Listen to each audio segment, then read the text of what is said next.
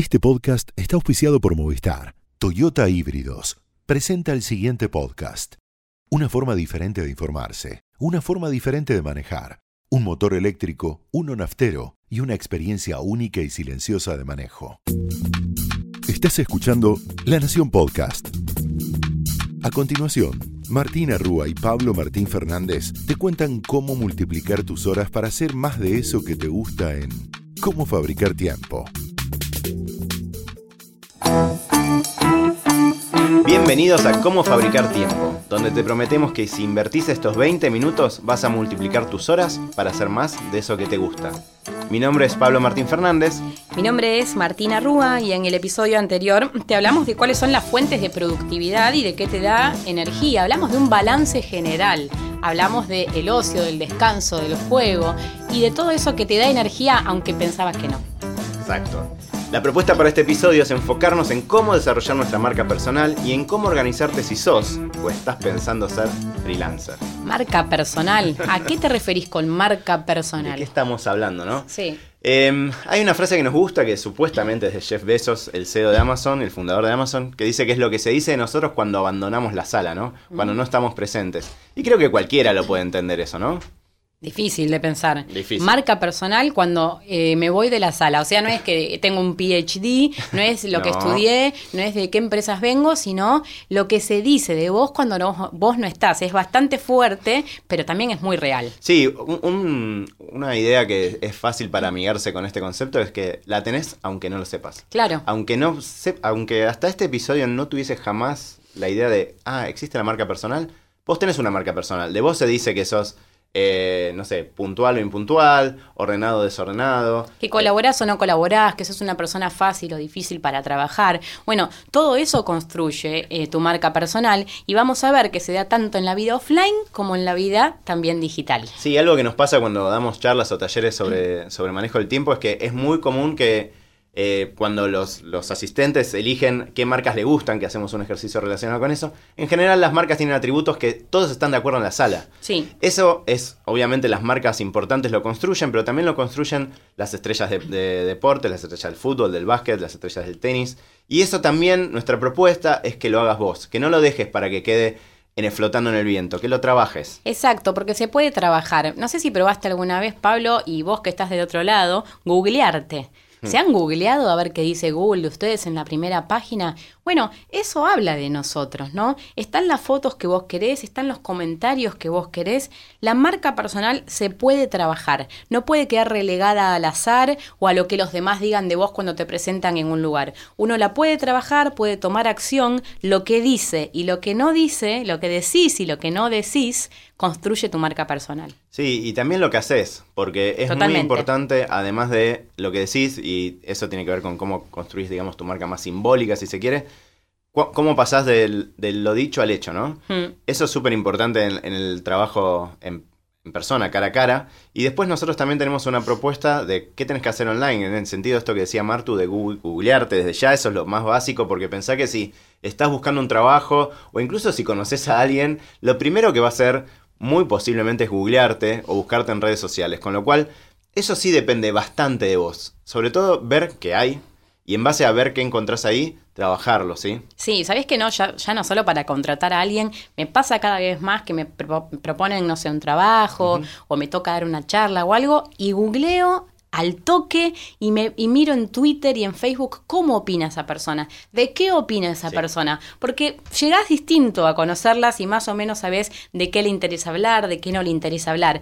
Recordarán lo que pasó hace un par de semanas eh, o hace unas semanas eh, con, con esta mujer que trabajaba en uno- un gimnasio, en una cadena de gimnasios, que se expresó eh, de un modo completamente ofensivo la catarata de, de- de- de- de insultos eh, y de repudio que hubo en las redes sociales. Eso es marca personal. Y ahí ya no importa lo que, lo que hayas estudiado, de dónde venís, lo que nada. Importa cómo te expresas. Por eso es muy importante cómo sos y lo que haces, como decía Pablo, pero también lo que construís en el mundo digital. Sí, en ese sentido recomendamos mucho. Primero un, un tip simple, si usan Gmail hay un plugin de LinkedIn que automáticamente te dicen a quién le estás mandando el mail. Te Sí. aparece al lado de qué trabaja esa persona. Lo Es- uso mucho y me es muy, muy útil porque vos mandás el mail y ya ves todo su perfil en el costado derecho y ya tenés una idea eh, de qué puesto tiene en la compañía, de- hasta de dónde estuvo antes, que porque te tira un montón.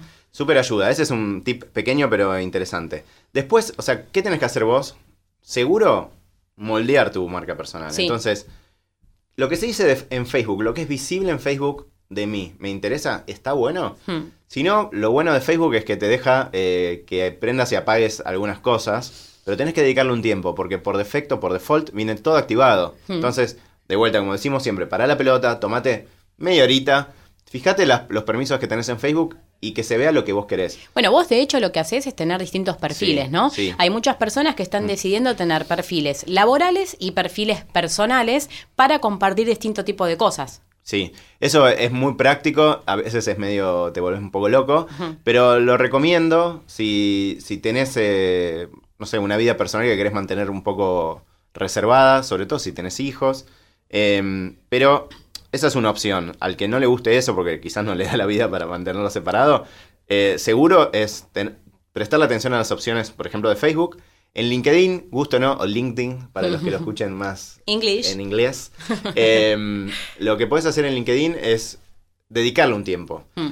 LinkedIn aparece muy arriba en las búsquedas. Muy. Sí, entonces es tu CV, nos guste o no, es el CV que muchos van a ver. Sí. Entonces, dedícate al menos a mantenerlo actualizado. Después tiene un montón de opciones en las cuales podés ampliar, subir un PowerPoint que usaste, pero al menos que lo básico esté actualizado, porque lo van a ver. ¿sí? Entonces, actualizar LinkedIn, fijarte si Facebook dice lo que vos querés que diga de vos, y en Google, ver qué podés hacer para que lo que aparece arriba sea lo más relevante de tu carrera. Una buena idea es que hagas tu sitio personal.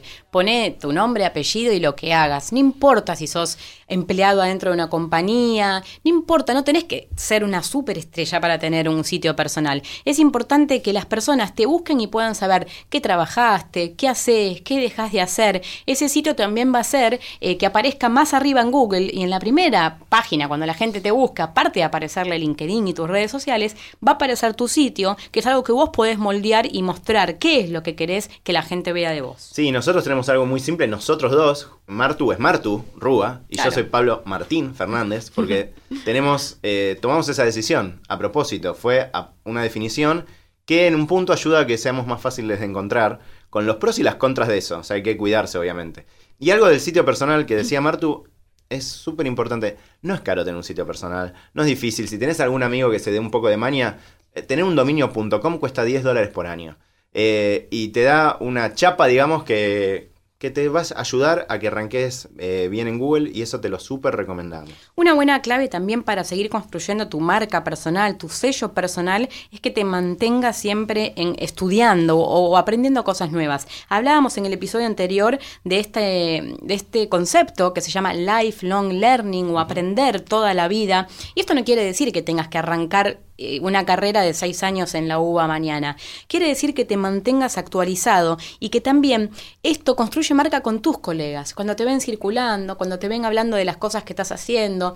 Si sos un arquitecto y viste eh, que hay un- una feria de diseño o de arquitectura, compartirla. Todo eso también. Bueno, ya vamos a hablar en otro, en otro Sí. episodio de comunidad y la importancia de compartir con los demás. Pero crea mucha marca personal. Lo que vos cuentes de lo que vas estudiando, conociendo. Habla de una persona actualizada y que muchos van a querer trabajar con vos. Sí, eso es clave y de vuelta perder el miedo. Fíjate en algún demo que haya online y probalo. Yo estoy intentando aprender a desarrollar software.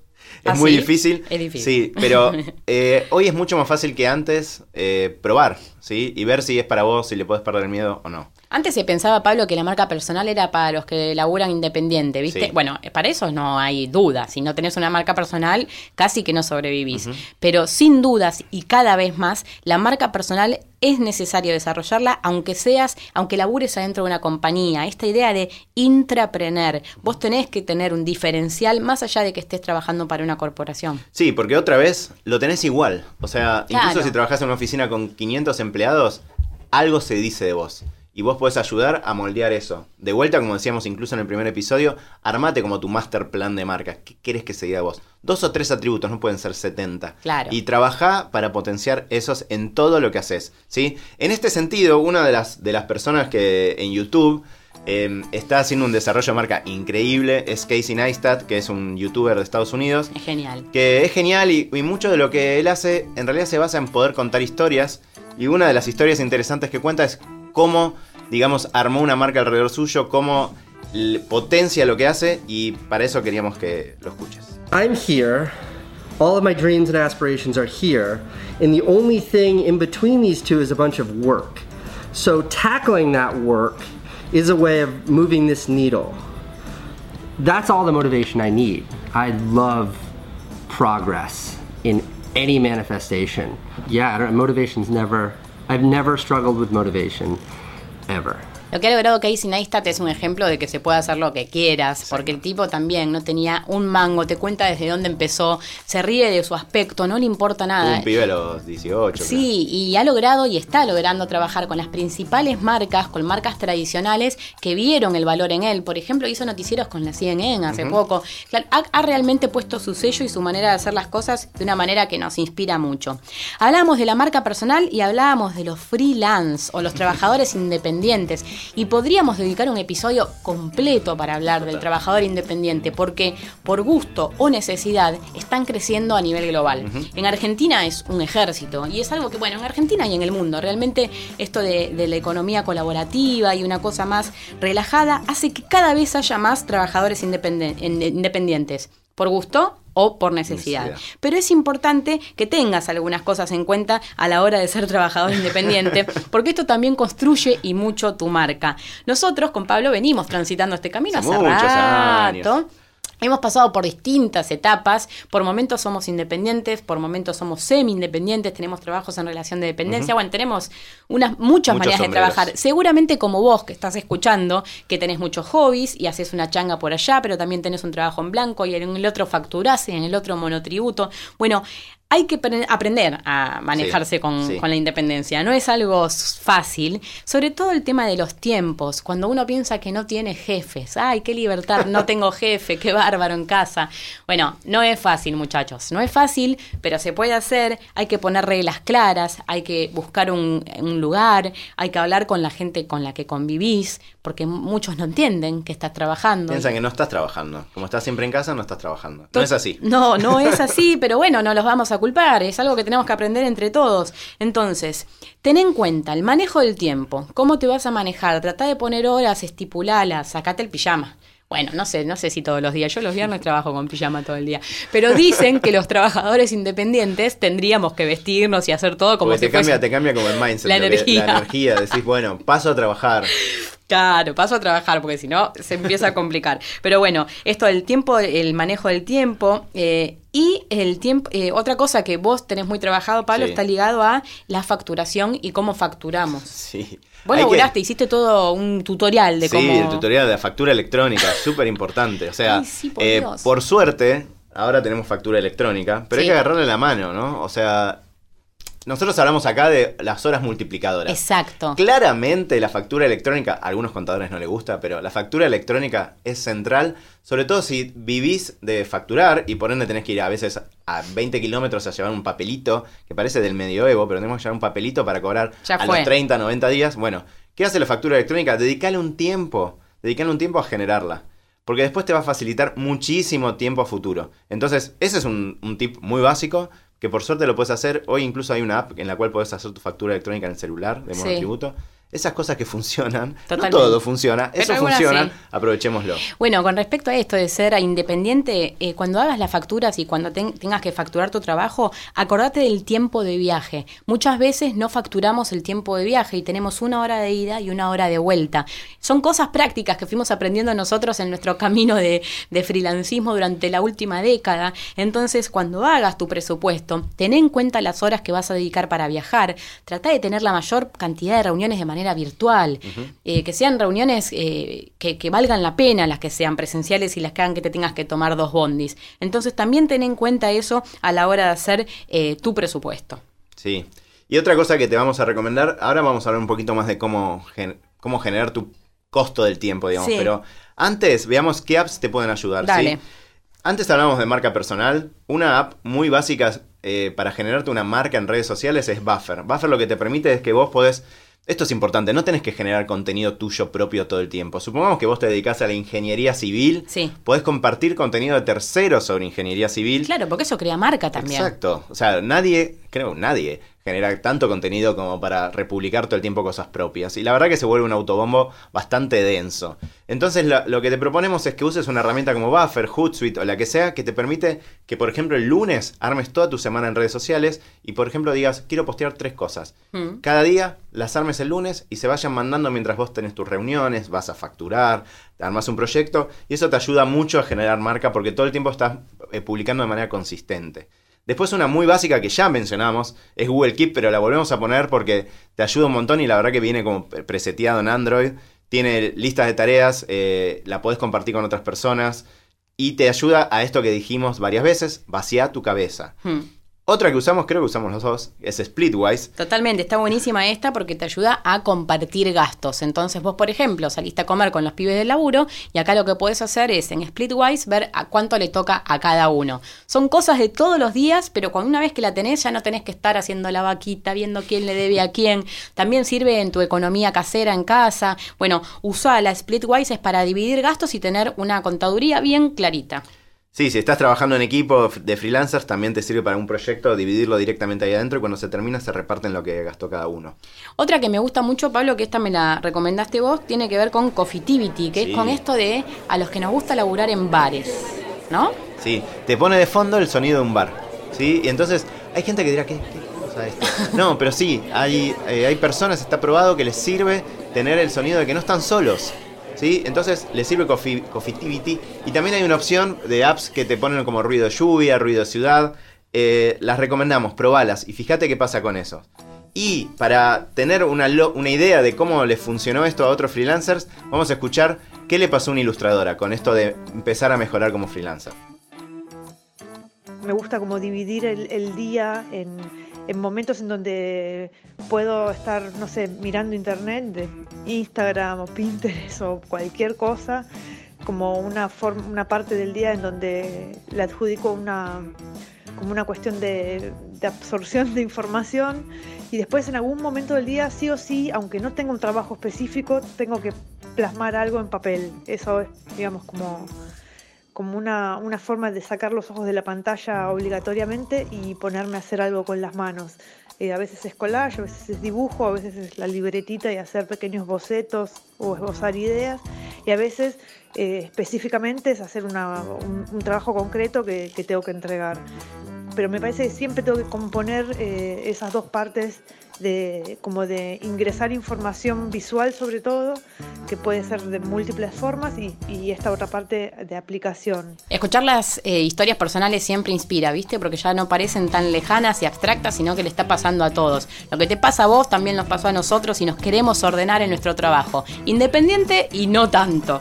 Acá también queremos que, eh, ayudarte a pensar cuánto vale tu hora de trabajo. Si trabajás de manera independiente, tenés que saber cuánto vale tu hora. Y Sí. parece algo tan tonto y no todos sabemos cuánto vale mi hora. ¿Cómo hago para hacer un presupuesto? Sí. Bueno, es importante en este caso que hables con colegas, que te fijes cuánto se están cobrando las cosas que vos haces. Fíjate a nivel global, en latinoamericano y local. Fíjate cuánto podés gastar y saber cuánto vale tu hora va a hacer que puedas realmente hacer mejores presupuestos y que te rinda más lo que estás haciendo. Sí, una recomendación simple es, después de que tenés el costo más o menos estándar del mercado, si se quiere, y, le- y pones el tuyo, también ten una idea de cuánto ganás por mes promedio. Claro. Y esto lo haces en un Excel que lo haces una vez y después lo usas de por vida. ¿Cuánto ganás por hora, incluso cuando estás durmiendo o el fin de semana? Y con eso vas a poder ponerle un costo realmente a, por ejemplo, cuánto te cuesta ir en colectivo una hora a un lugar. Y vas a ver si realmente te conviene ir o directamente contratar una moto para que, los- para que lleve la factura. Entonces, esos pequeños detalles, igual factura electrónica, acordate. Pero obvio. si todavía seguís con la de papel, hace eso. Si no tenés ese número, estás trabajando en el aire. ¿sí? Y otra cosa para ir cerrando es eh, tener en cuenta la importancia del bar, del tercer lugar. Eh, hay toda una teoría sobre la importancia de, además de la oficina y la casa, la importancia del tercer lugar, el club, el bar, ¿sí? Y hoy hay una, otro nuevo jugador en todo esto que es el coworking space, el lugar en el cual, puedo trabajar con otras personas. Si sos freelancer también te lo recomendamos, que al menos te fijes, porque muchas veces tiene costos relativamente bajos que, podés, eh, que te permiten que con cierta flexibilidad algunas veces puedas trabajar fuera de tu casa o fuera de tu oficina si te dejan. Es una modalidad que no para de crecer a nivel global, que en Argentina en los últimos cinco años explotó.